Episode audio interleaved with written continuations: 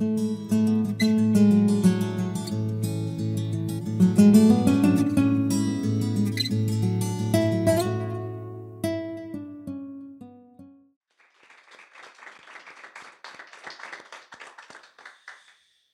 vamos a abrir nuestras Biblias, hermanos, en el libro de Proverbios capítulo 13 y versículo 4, por favor. Proverbios capítulo 13 y versículo 4. ¿Lo tenemos, hermanos? Proverbios 13, 4. Vamos a leerlo todos juntos. Dice así.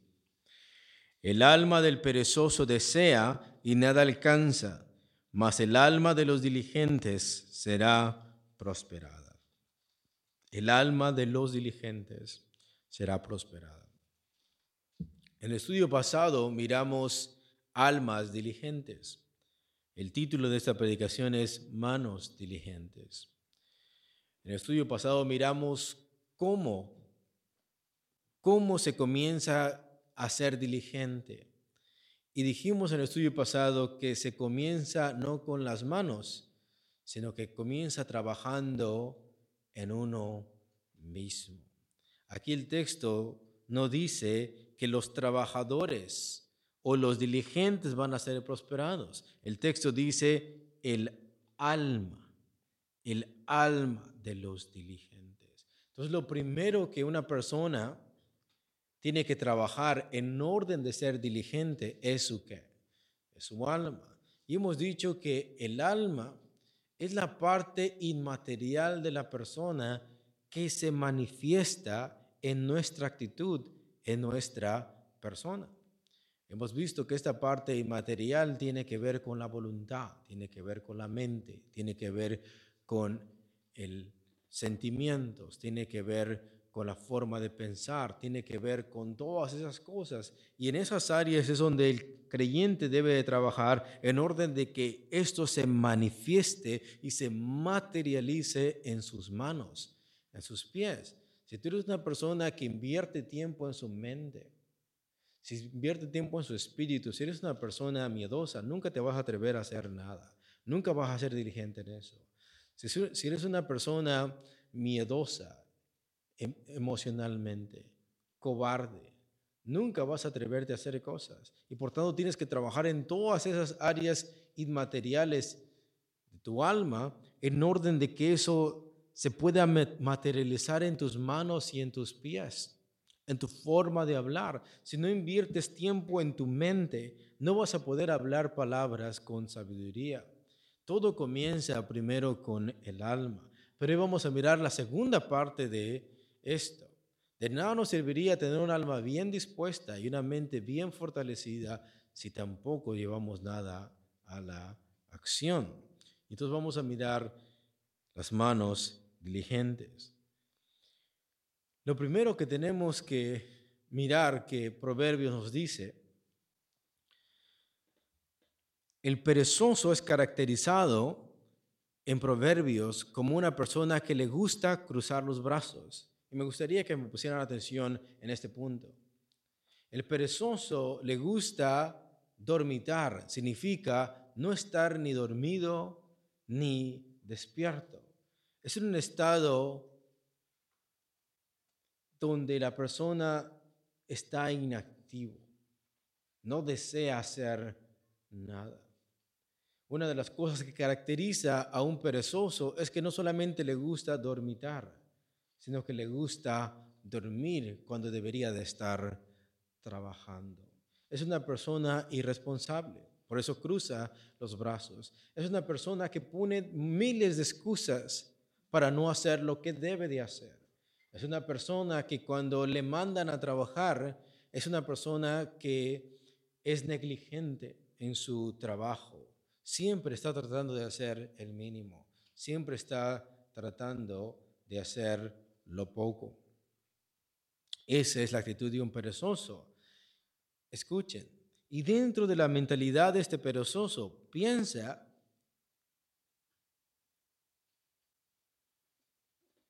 que siendo perezoso, él va a poder dormir un poco más y va a poder hacer menos de lo que le corresponde.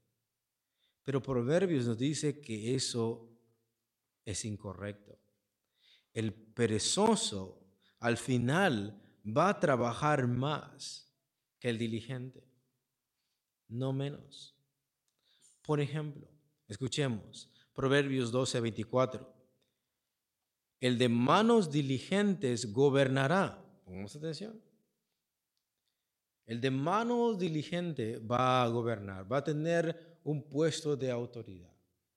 Si ustedes miran, entre menos skills tengas, entre menos habilidades tengas, más vas a tener que usar la fuerza bruta, ¿sí o no?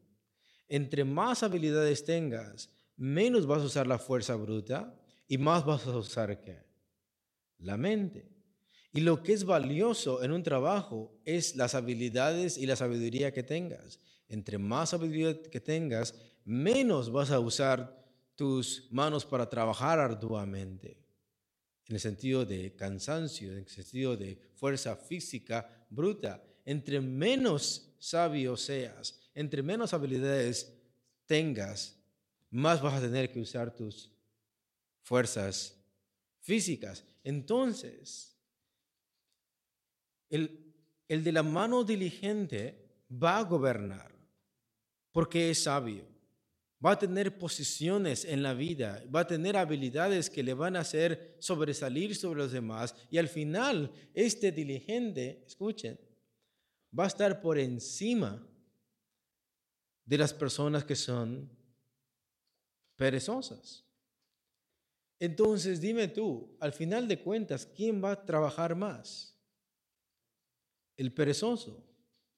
Precisamente aquello que está evitando hacer es lo que le va a acontecer. Porque la mano de los diligentes va a gobernar, pero el perezoso será subyugado. ¿Por quién? Por los diligentes. Al final de cuentas, la persona que tiene que pagar tarjetas de crédito, al final de cuentas, la persona que tiene que pagar intereses, al final la persona que tiene que pagar un carro por cinco o seis años, al final de cuentas, la persona que tiene que pagar por estos extra fees, ¿quién es? Es el perezoso. Al final el perezoso trabaja más, pero tiene que, tiene menos. La Biblia de las Américas dice, la mano de los dirigentes gobernará, pero la indolencia será sujeta a trabajos forzados. De manera que si tú eres perezoso y piensas que vas a trabajar menos, la Biblia dice que no. La Biblia dice que al final de cuentas tú vas a trabajar más, no menos, y vas a trabajar para el diligente. Otra cosa que considerar de este proverbio es que este proverbio se le dice a un joven, y jóvenes, por favor, síganme con cuidado en esta parte. Este versículo se le está diciendo a un muchacho de unos 12, 15 años en adelante. Este proverbio se le dice a un joven para que no arruine su vida. Se le está mandando a ser qué? Diligente. Y se le promete algo.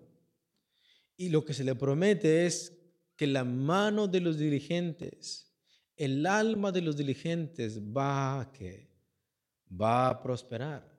Entonces, cuando el muchacho tiene que invertirle tiempo a su cerebro, a su mente, y es cuando es joven. ¿Cuándo tiene que aprender habilidades? Y es cuando es joven. ¿Cuándo tiene que trabajar duro? Y es cuando es joven. Porque si él hace eso consistentemente, cuando tenga sus 40 o 50 años, la mano de diligentes, el alma de los diligentes será que prosperada. Notemos esto, que este proverbio no te está diciendo que vas a tener algo en a microwave. No es algo que vas a hacer de un día para otro, de la noche a la mañana, sino que tiene que ver con la diligencia, tiene que ver con que tú seas consistente en algo, que no te des por vencido a la primera. Esto comienza desde que tú eres joven hasta que tú eres viejo. Y cuando seas una persona adulta, entonces vas a mirar el fruto de toda esa diligencia. Entonces, este proverbio se le está diciendo a este muchacho para que no arruine su vida, para que no termine como el de Eclesiastés 12, que diga, no tengo en mis años contentamiento. Entonces, el joven es el tiempo donde él tiene que invertir su dinero.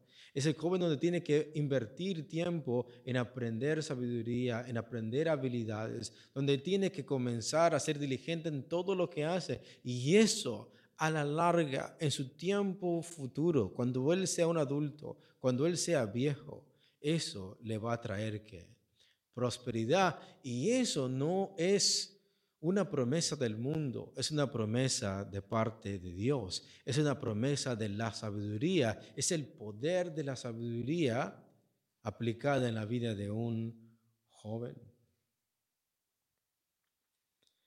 Luego entonces vemos que la prosperidad es un proceso. Es el proceso de las bendiciones de Dios. Hemos dicho en el estudio pasado que hay bendiciones generales y hay bendiciones condicionales. Las bendiciones generales es que Dios hace salir su sol sobre buenos y malos. Hace llover sobre justos e injustos, pero la persona que aprovecha esa lluvia es el diligente. La persona que aprovecha ese sol es el diligente. Y cuando el diligente aprovecha esas cosas que el Señor nos da, eso trae bendiciones a su vida. Vamos a ver el resultado de la diligencia y es que lo vas a ver en el futuro, no en tu parte inmediata. En la parte inmediata, escuchen bien, en la parte inmediata lo que vas a experimentar es dolor. En la parte inmediata lo que vas a experimentar es esfuerzo. En la parte inmediata no vas a mirar las cosas tan claras. En la parte inmediata vas a tener que sufrir. En la parte inmediata vas a tener que trabajar más que los demás. En la parte inmediata vas a tener que estudiar más que los demás. En la parte inmediata vas a tener que llorar, vas a tener que sufrir, no vas a tener que dormir muchas veces, porque eso es la parte de la diligencia, pero todas estas cosas extras que tú haces, que los demás no, eso es lo que va a hacer que el alma de los diligentes sea que prosperada. En la parte inmediata no vas a mirar vacaciones, en la parte inmediata no vas a mirar ninguno de esas cosas. En la parte inmediata lo que vas a experimentar es arduo trabajo, pero ese arduo trabajo va a traer bendiciones. Y eso trae, eso se aplica a toda, a todas las áreas de la vida. Es lo que me encanta de este versículo. No está hablando solamente del trabajo, no solamente está hablando de cómo ganar dinero, no está hablando solamente de una parte específica de tu vida, está hablando de tu alma. En todo lo que haces, en todas tus áreas. Puedes hablar de tu soltería, puedes hablar de tu matrimonio, puedes hablar de todas aquellas cosas buenas que haces en tu vida, si tú eres una persona diligente, eso va a traer prosperidad a tu, a tu vida. La palabra en el original, donde dice el alma de los diligentes será prosperada. Nosotros cuando empezamos prosperar, empezamos mayormente en la parte económica, pero aquí se refiere a engordar algo. A eso se refiere. Prosperar entonces no es solamente la parte económica, sino que hay un resultado gordo en aquello que haces, mientras el perezoso solamente desea, solamente desea. Otra cosa que considerar de este proverbio es que recordemos que el que dice esto es Salomón. Son los proverbios de quién? De Salomón. O es la colección de los proverbios de Salomón. ¿Y por qué eso es importante? Porque eso no lo está diciendo un pastor, lo cual Salomón también lo fue. Pero ¿por qué es importante esto? Este proverbio lo está diciendo un hombre que adquirió la sabiduría de Dios. No estás escuchando a gurús de YouTube. No estás escuchando a gurús que están tratando de venderte un libro. No estás, no recibiendo sabiduría de personas que they want to trick you. No estás recibiendo sabiduría de personas que quieren tu mal, sino una persona que adquirió sabiduría de parte de Dios. Esto es sabiduría divina, no es sabiduría mundana. Es un hombre que adquirió la sabiduría de Dios y fue un hombre muy rico y muy próspero. Y eso es importante. Salomón dice el texto que era uno de los hombres más ricos y Cristo dice que es el hombre más sabio después de él. Y esto es importante, eso es importante. Porque Salomón, dentro de sus proverbios, le atribuye la prosperidad no a un golpe de suerte. Es Salomón hablando. Es un hombre muy rico, es un hombre muy sabio. Y él al momento de poner este proverbio, imagina que hoy Salomón estuviese vivo y le estuviésemos haciendo una entrevista y se le preguntara a él, ¿cuál es la clave para ser próspero en lo que haces? Él siendo multimillonario y él siendo un hombre muy sabio, la respuesta que te daría es este proverbio. Y él no está atribuyendo a la prosperidad a un golpe de suerte, sino a la diligencia. Él está diciendo que la forma que tú vas a ser prosperado no es porque te vas a ganar la lotería, es así como pierdes tu dinero. No es tratando de hacer cosas ventajosas y engañar a las personas y vender un producto mal, sino que Él atribuye una bendición general a todas las áreas de tu vida por medio de la diligencia. Para Salomón, que está siendo inspirado por Dios, la forma que vas a ser prosperado no es un golpe de suerte de que tú hayas nacido en una cuna de ricos. No es que hayas nacido en el 10% de personas que tienen mucho dinero. Es la diligencia. La mano diligente va a gobernar. El alma diligente va a ser qué? Prosperada. Y hoy vamos a mirar que aún personas del mundo, aún personas que no temen a Dios, reconocen este, esta virtud reconocen que en orden de que tú puedas prosperar en una área de tu vida, la más importante, la virtud más importante que tú puedas tener es que es la diligencia. Si tú eres ignorante y eres diligente, vas a llegar a ser sabio. Si tú eres una persona que no sabe hacer muy bien algo y eres diligente, vas a terminar haciendo eso de una manera excelente. Si eres una persona que trabaja duro, tarde o temprano eso te va a llevar a la excelencia. De manera entonces que Salomón no atribuye la prosperidad a un golpe de suerte, sino a la diligencia. Ahora, ¿cómo vamos a poner esto en acción? Y vamos a comenzar con el primer punto. La diligencia tiene que ver con la acción y la determinación. La diligencia tiene que ver con la acción y la determinación. Lo que distingue al que desea y al diligente es que uno desea y otro hace. Esa es la, diferencia. El perezoso desea, pero el alma diligente hace, lleva a la acción algo. Tú puedes tener muchas ideas, tú puedes tener muchas ambiciones, tú puedes desear muchas cosas y no va a pasar nada si no llevas algo a la acción. De manera que la diligencia tiene que ver con la acción, tiene que ver con la determinación. Tienes que estar determinado a hacer algo. Eso es una alma que diligente. El alma diligente no es aquella persona que se entretiene en hacer cosas que no debe. Solamente quiero que pienses qué partes de mi vida yo me entretengo tanto que eso me impide hacer lo que yo debo de hacer. El alma diligente no se entretiene, no pierde tampoco su enfoque. Escuchen, porque muchas veces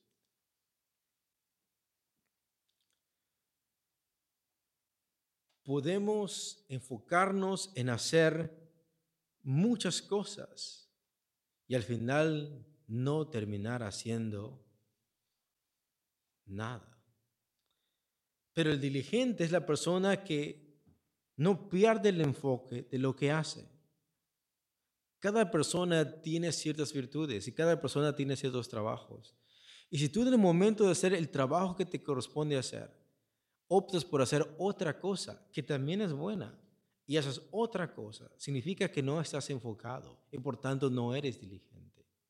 Estás tratando de hacer muchas cosas a la vez y no terminas haciendo nada. Entonces, un diligente, un alma diligente, es aquella persona que lleva las cosas a la acción y con determinación, pero no se entretiene. No pierde el enfoque en lo que hace, no se desvía de ese propósito, sino que sigue en esa misma, en ese mismo objetivo, en esa misma determinación. Piensa en aquello que puedes hacer, en aquello que predicas, en tu trabajo, en aquellas habilidades que tienes. ¿Qué pasa si tú invirtieras tiempo y te enfocaras específicamente en aquello que ya haces? Vamos a mirar que ese es el último punto que vamos a mirar de esta predicación. ¿Qué pasa si tú eres una persona que ha comenzado a hacer algo y en orden de hacer muchas cosas y miles de cosas, te enfocas en hacer eso y no quitas el dedo de renglón de eso? Eso te hace un alma que diligente. No es que haces las cosas porque te gusta, es que las haces porque eres diligente, diligente. El diligente no se desvía, el diligente no se distrae de sus responsabilidades. Hay muchas cosas a priori que tenemos que tener. Hay cosas que tenemos que hacer que son prioridad en nuestra vida y el alma diligente tiene todas sus prioridades en checkmark. Esto es algo que sí o sí yo tengo que hacer todo el tiempo. Todo el tiempo. Son cosas que no son negociables. No es negociable trabajar. Debes de trabajar. No es negociable faltar los tiempos en el culto. No es negociable eso. No es negociable ser responsable como padre. Eso no se negocia. Debes de ser un buen padre. Hay cosas que no se pueden negociar. Si tú las negocias es porque eres perezoso o irresponsable. Pero son cosas en la vida de cristiano que son innegociables. Entonces, el alma diligente, la persona que es diligente, no es la persona que desea, es la persona que lleva las cosas a la acción y a la determinación. No se distrae de sus responsabilidades, de sus deberes de sus metas, de sus metas. Escuchen, voy a citar un libro que les recomiendo mucho, que casi no tiene nada que ver con lo que estamos viendo, pero es una parte que es digna de ser mencionada. Nótate que lo que acabo de decir es algo muy general. No se distrae de sus responsabilidades, deberes y sus metas. Sí, tus metas. Sí, tus metas. Pongamos atención. Y cuando digo metas, me refiero a todo aquello que es justo, a todo aquello que es bueno. Porque miren, muchas veces pensamos que aquello que es santo solamente es ser pastor. Ser santo es ser diácono. Ser santo es ser parte del grupo de alabanza. Ser, ser santo es servir en la congregación. Y lo demás es secular. Lo demás es secular.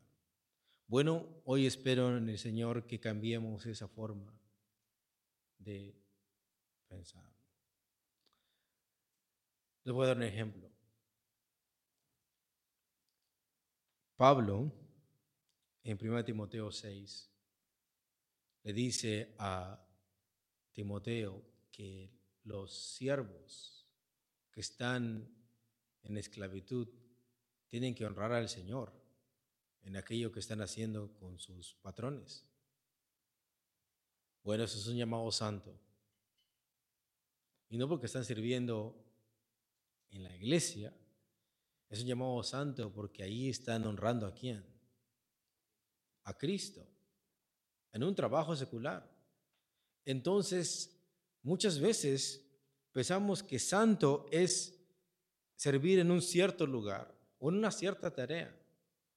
Pero tus metas, tus metas deben de ser santas, no porque todo el tiempo sirves en la congregación, sino porque aquello que haces honra a, a Dios. Si tú tienes un trabajo secular, no me gusta usar esa palabra, pero si tú tienes un trabajo secular y tú estás ganándote el pan de cada día honradamente, ese es un llamado ¿qué?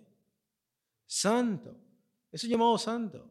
Si tú quieres ser un doctor, si tú quieres ser un abogado, ese llamado es santo si honras a qué? A Dios. Si tú eres si tú eres un pastor y lo único que haces es manipular a las personas para que te den dinero, los extorsionas, bueno, ese llamado ya no es santo a pesar de que la función lo sea. ¿Lo entiendes? Entonces, el diligente es aquella persona que pone sus manos a la acción. No se distrae de sus responsabilidades, ver y sus metas. Y una meta puede ser algo muy general.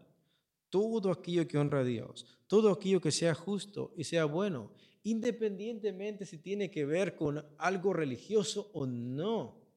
Si es algo honrable, si es algo justo, eso es algo santo. Y ahí debes de ser ¿qué? diligente. O sea, no se vale decir dónde tengo que ser puntual. En la iglesia, pero en mi trabajo no. ¿Dónde debo de, predicar bien? ¿Dónde debo de vivir bien? en todas las áreas de tu vida. Tienes que ser diligente en todas las áreas, en todo aquello que Dios te ha mandado hacer. En el libro Supernatural, escrito por Michael Heiser, en la página 21, en su libro digital, lo traducí al español y dice así. Representar a Dios significa que cada trabajo que lo honra es un llamado espiritual. Lo voy a volver a decir. Representar a Dios está hablando de la imagen de Dios. Tú y yo fuimos creados a su imagen. Él dice, representar a Dios como su imagen. Significa que cada trabajo que lo honra es un llamado espiritual. Entonces, es el diácono es un llamado espiritual, pero el trabajar limpiando casas, ¿qué crees? Es un llamado espiritual. Trabajando siendo una mm, nurse, ¿cómo se dice eso en español? Una enfermera. Es un llamado que, porque honras a Dios. Estás ayudando a tu prójimo, estás dando un servicio, es algo honorable hacer. Y por tanto tienes que honrar a Dios en ese lugar. Es un llamado espiritual. Hoy vamos a mirar cuáles son esas dos características que hace algo que sea espiritual. Representar a Dios significa que cada trabajo que lo honra es un llamado espiritual. Cada tarea legítima, cada tarea legítima puede ser parte de mover nuestro mundo hacia el Edén y bendecir a nuestros compañeros que portan la misma imagen. Recordemos que de dónde fuimos expulsados? Del Edén. Ahora, cada trabajo que honra a Dios, cada trabajo que sea justo, no, no, nos desvía del Edén. ¿Qué es lo que hace? Nos apunta al Edén. Entre, si eres un abogado y eres justo en eso, eso apunta al Edén, porque en el Edén había justicia. Si tú eres una persona que trabaja limpiando esto, trabajando en jardinería, trabajando eso, todo eso, todo eso, cuando lo haces de una manera diligente y lo haces para honrar a Dios, eso no te desvía del Edén, te vuelve para atrás a esto. Y dice, cada tarea legítima puede ser parte de mover nuestro mundo hacia el Edén. Ahora imagínate esto, ¿Qué pasa si comenzamos a pensar de esa manera? Que algo santo no solamente ser pastor, ser diácono, ser líder de alabanza, escuela dominical, si hay personas que en otras congregaciones hacen eso, sino que allí limpiando mesas, ahí siendo un... las personas que... Mesero. Si ahí trabajando en construcción, todo esto, ahí trabajando de Uber, haciendo lo que todas esas cosas, en cada esas, eh, eh, en cada esas áreas, cuando comenzamos a ver esas cosas como spiritual calling, cada cosa que honra a Dios es un llamado espiritual, entonces toda la humanidad apunta otra vez hacia qué? Hacia el Edén. Todas las cosas que hacemos. Dice, Dios no ve a las personas en el ministerio como más santas o especiales debido a las descripciones de sus trabajos. A Dios le importa cómo cada uno de nosotros lo representa donde estamos. A Dios le importa cómo cada uno de nosotros lo representa donde estamos. ¿Sabías tú que eso significa no tomarás el nombre del Señor en vano? A eso se refiere. A no decir que lleva su nombre y no representar ese nombre de acuerdo a lo que tú dices que es. A eso se refiere. ¿Quiénes portaban el nombre de Dios en el Antiguo Testamento? Los israelitas. Ellos deberían de portar bien ese, ese nombre. Entonces, a Dios le importa cómo cada uno de nosotros representa donde estamos, siendo enfermeros, enfermeras, doctores, trabajadores de construcción, de jardinería, de limpieza, amas de casa, etcétera, etcétera. Todos esos llamados son llamados espirituales, porque no se trata el lugar donde sirves, sino la forma en que sirves, siendo trabajadores de carpintería, pintura, todo eso. Puede ser una persona que miente, puede ser una persona que extorsiona, puede ser una persona que manipula, que apunta más horas, etcétera, etcétera. Todo eso no agrada a Dios. Es un llamado espiritual el trabajo donde tú estás. Y ahí es donde debemos de honrar a Dios siendo como diligentes.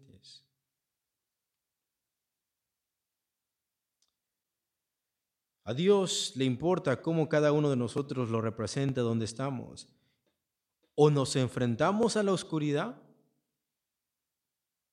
o we fight against darkness, o nos enfrentamos a la oscuridad compartiendo la vida que Dios quiere que todos experimenten en última instancia. Si tú eres, escucha, si tú eres una enfermera, por así decirlo, en lugar de decir, that's another Monday, I need my paycheck,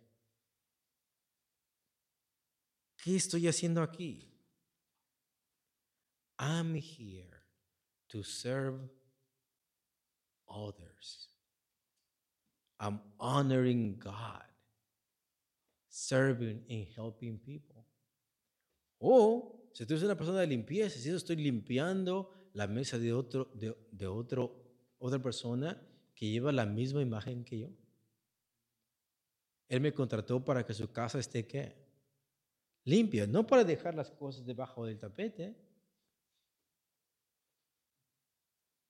Soy contratado por otra persona otro que porta la misma imagen que yo, y yo estoy aquí para servir a eso. Y sirviendo así, estoy honrando a quién? Estoy honrando a Dios. Estoy pintando la cosa de otra, de, otro, de otra persona que tiene la misma imagen que yo. Y por tanto esa persona merece respeto.